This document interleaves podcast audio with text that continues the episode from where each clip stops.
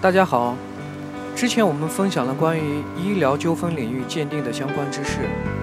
对遇到医疗纠纷的患者相当重要，因为鉴定结果很大程度决定了案件的输赢及赔偿额度。目前针对医患纠纷有两种合法的解决途径，一种是卫生局调解，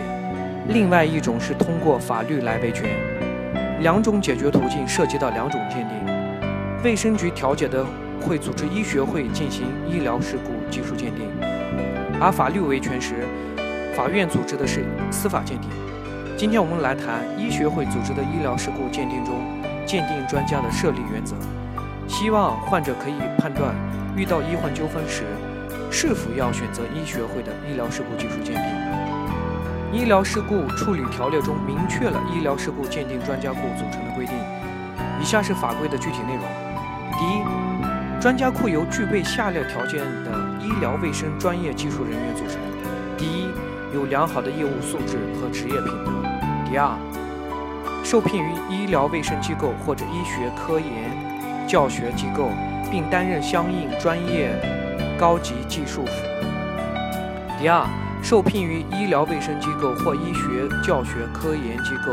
并担任相应专业高级技术职务三年以上。符合第一项规定，有良好的业务素质和职业品德，并具备高级技术任职资格的法医，也可以受聘进入专家库。我们都知道，大部分情况下，专家库里面都是医疗专家，但这里面也谈到了，具有良好业务素质和职业品德的法医呢，也是可以进入专家库的。专家库包含的医学专家和法医不受行政区域的限制，比如说。上海的鉴定专家库里可以邀请北京的专家进来。专家库和任何机关、组织、单位不存在管理、经济责任上的直接联系，从而能更大公正、科学地保证医疗事故技术鉴定的真实性。进入专家库的人员必须符合下列条件：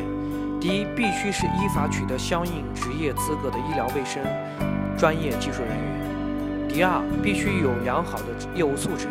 包括娴熟的专业技术、扎实的理论功底、熟悉掌握相关法律等各个方面的综合考虑。第三，必须有良好的职业品德，医德较差、社会公信度较低、有过违法乱纪行为的人员不能进入专家库。第四，必须具备一定资历或工作经验，进入专家库的人员应当担任高级技术职务三年以上。专家库成员的聘用期限是四年，在期限内。如果因专家身体健康原因不能再胜任医疗事故技术鉴定工作，变更受聘受聘单位或被解聘，不具备完全民事行为能力，受到刑事处罚，或有省级以上卫生行政部门规定的其他情形，应该及时报告医学会，由医学会根据实际情况予以调整。如果聘用期满后仍需要继续聘用的，也要由医学会重新就该专家的资历、品德上就是医疗事故鉴定专家库组成的相关内容。我们有专业的律师团队和医学团队。